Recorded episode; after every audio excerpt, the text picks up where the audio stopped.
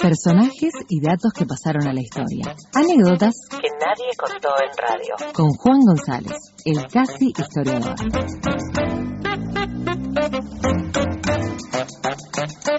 Hola Juan. Buenas, ¿cómo andamos? Bien, ¿vos? Todo bien, todo tranquilo. Bueno, vieron que eh, el gran evento de esta semana fueron las protestas policiales, que sí, claro. hay algunas imágenes preocupantes, y hoy, para cerrar arriba la semana, les quería contar la historia de un policía de la bonaerense que escapa mucho al canon de lo que pensamos que, que es la policía bonaerense, eh, que es eh, Julio Troxer, ¿no? Un hombre que la presidencia Cámpora llegó a ser el su jefe de la policía bonaerense, y yo sé que esto lo digo en varias columnas, pero esta les juro que es literalmente así, porque tiene una vida de película, este hombre. Ah, mira, mira. Bueno, no, es un, es, es un apellido Troxler que uno enseguida asocia con ese, ese momento tan especial de la vida política de Argentina, ¿no? El, el, el, el, gobierno de Cámpora, pero no sabía que tiene una vida de película también.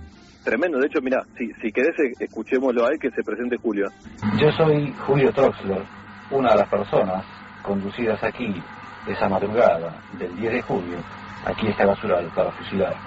En aquella oportunidad tuve la suerte, favorecido por un incidente dentro del camión y por la oscuridad de la noche, de salir ileso de ese incidente.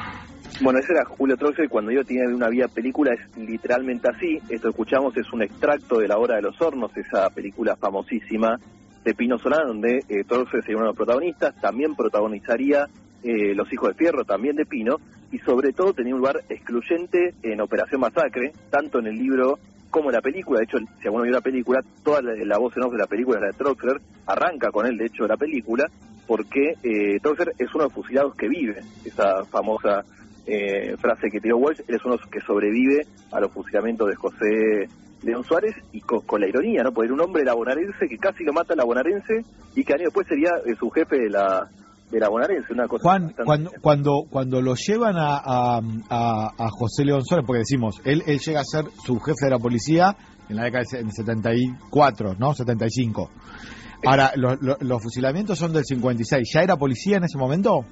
Él eh, a los 18 años, muy de chico, se, se suma a la escuela Juan Bucetich, ahí en La Plata, se convierte en uh -huh. policía bonaerense, está durante décadas en la comisaría de Roque Pérez, se retira, ahí, y ahí viene la historia, se retira siendo oficial inspector en el golpe a Perón, porque ahí decide sumarse a la resistencia peronista y al, al año siguiente, en el 56, está este hecho tan trágico de, la, de los fusilamientos de, de León Suárez. Bien. Bien, bien, bien, bien. Eh, ahí para, para ver eh, la historia, perdón, además, eh, algo que me olvidé de decir, tenemos para reconstruir la historia tan particular de Julio, el testimonio de Mabel Dileo, la última delegada mujer de Perón que queda que fue muy amiga de Julio, de hecho estuvieron años prófugos juntos y que ya, ya la vamos a escuchar. bueno, Julio después de los fusilamientos se exilia en Bolivia, empieza a armar la resistencia peronista, se hace muy amigo de Julian Cook, de hecho en la casa de Cook conoce a su esposa y cuando vuelve termina detenido y esto lo va a marcar mucho porque está un año eh, detenido en Lanús donde lo torturan salvajemente y de hecho escuchemos a eh, Mabel cómo cuenta que le impactó en su en su vida este año detenido. Julio desfondó, desfondó dos o tres bolsillos de un, unos tipos de perramos, pilotos que usaba, porque llevaba dos granadas armadas en el bolsillo, porque Julio ya se la había jurado y había dicho, yo no me dejo meter preso más, porque la, cuando lo habían metido preso, este, lo habían eh, torturado tremendamente, que... Bueno, esa era Mabel que contaba, digo, fíjense cómo lo, lo impactó la, el año ese preso, que estaba dando granadas encima el hombre. No, además voy reconstruyendo lo, lo, que vas contando, ¿no? Un hombre que este, es fusilado y sobrevive, que se exilia, que arma la resistencia peronista o que forma parte del armado de la resistencia peronista, que vuelve, que pasa un año preso y que después toma la determinación de no salir vivo si lo agarran otra vez, ¿no? No, tremendo. Bueno, tiene que ver también un poco con, el contexto de la época, pero es tremendo, era un hombre muy comprometido y de hecho así es que en los primeros años de 60 Perón lo nombra él junto con otras 14 personas al frente del Consejo Coordinador de Peronismo, que era como el, los papeles los que manejaban el peronismo con Perón en, en el exilio. Y ahí uh -huh. eh, Julio tiene un salto en su carrera política cuando vuelve Perón y a él le toca en el 62 y y a él le toca eh, un lugar importante en, en, el armado de la organización de, de aquel evento, de hecho con eh, una anécdota también divertida y escuchémosla como, como la va a contar Mabel. Julio tenía a su cargo la seguridad de la residencia de Perón en los alrededores. Cuando llegó Perón, cuando sale de, bueno, después de todo el lío que se armó en Ezeiza, cuando sale de Ezeiza y viene a Gaspar Campos, la gente rodea la casa, el barrio, y era imposible entrar y salir. La gente estaba todo el día, toda la noche, pero cuando estaban adentro como custodios, que no tenían ni para comer, este Isabel hacía arroz servido porque era lo único que tenía arroz servido y no sé qué otra cosa contado por mi padre y por Julio.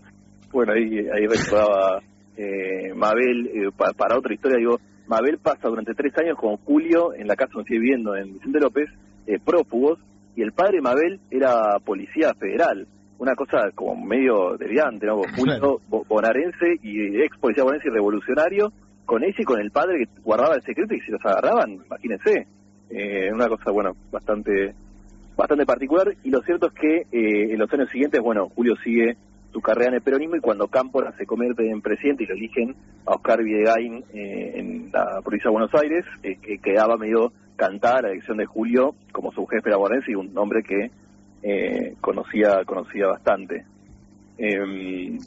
Bueno, de hecho, si quieren escuchar, pues, a uno le sorprende, le sorprende, le hace ruido un hombre tan eh, de la tendencia revolucionaria del peronismo manejando. Claro, digo, eso eso pensaba yo y lo que debe haber sido ese gobierno de eh, Videgain, ¿no? Porque poner a un hombre de ese perfil al frente de, o en un puesto importante de eh, conducción, nada más y nada menos que de la policía bonaerense, bueno, ¿no?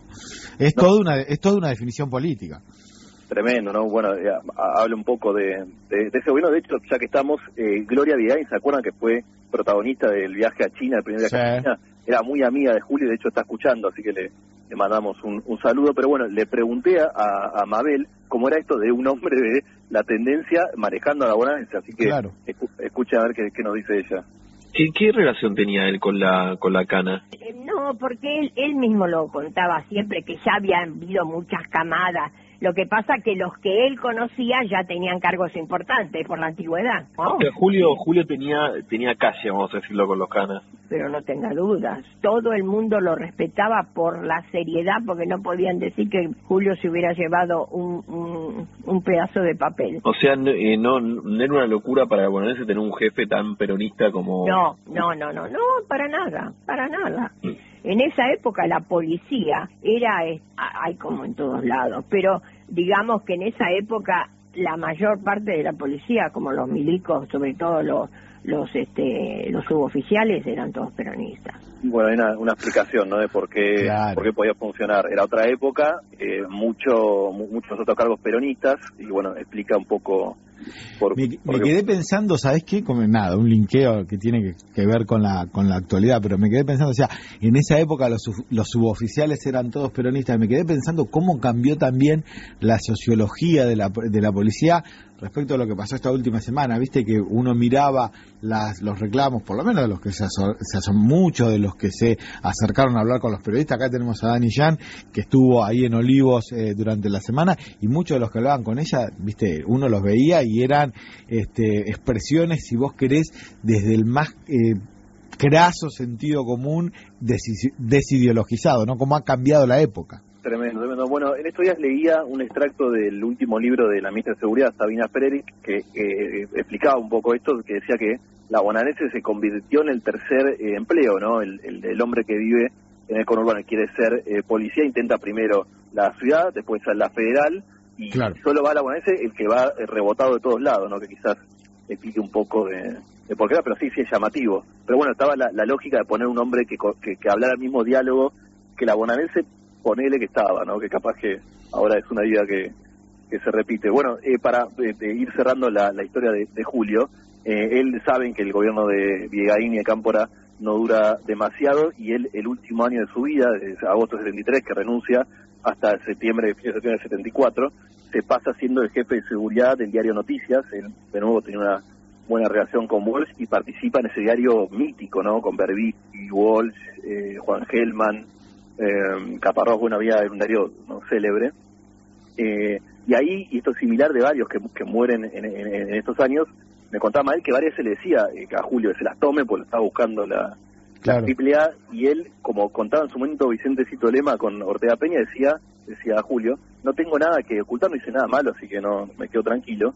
Y bueno, así que lamentablemente a fines de septiembre del 64 lo secuestran en la Facultad de Derecho, lo llevan a un paredón de barracas y lo revientan a, a tiros, lo, lo matan. eh, y lo- lo- un dato de color, lo mata Mirón Sena, uno de los grandes líderes de la AAA. Sí. Eh, y escuchemos si quieren a Mabel como contaba que todavía pasaron muchos años, pero le seguía impactando el momento en que ve el cuerpo por primera vez. Usamos el cuerpo. Sí. Lo habían cosido con hilo de colchonero. Los tiros que tenían eran de los agujeros del tamaño de una moneda de un peso, de las monedas de, la- de un peso viejo, ¿no? Pero a lo largo del cuerpo, o sea, de la cabeza para los pies, era Sí. todo un agujero atrás de otro, como que lo habían ametrallado a lo largo y en el piso. Tremendo, tremendo. Tremendo. Bueno, y una ot- otro datito de color que también te cuenta un poco la complejidad de la época. En el funeral, en octubre, en el primer día de octubre, eh, llega, mientras están haciendo el funeral, estaba Mabel, estaba la esposa y varios más, eh, llega eh, la Policía Federal eh, y con armada y le secuestran el cajón del cuerpo para evitar el funeral y se lo llevan. Eh, o sea, era esa la, la conflictividad de la época. Aprovecho para contarles, porque la verdad, la vida de Julio, de este hombre de la policía bonaerense tan atípica, hay, hay- no hay demasiado eh, para, para buscar, pero por suerte a fin de año se va a estrenar eh, un documental que yo vi alguna cosita y parece muy bueno, que se llama Reconstrucción de un militante, lo está dirigiendo Marcela Luca y bueno, eh, se, se demoró un poquito por la pandemia, pero tiene, tiene pinta. Juan, espectacular, te agradecemos un montón. Otra historia impresionante. Muchas gracias. Muchas gracias, un abrazo. Bueno, era Juan González, nuestro casi historiador, con la historia de Julio Troxler, el policía bueno. Nosotros nos vamos a una, pa- a una tanda, perdón, y ya venimos.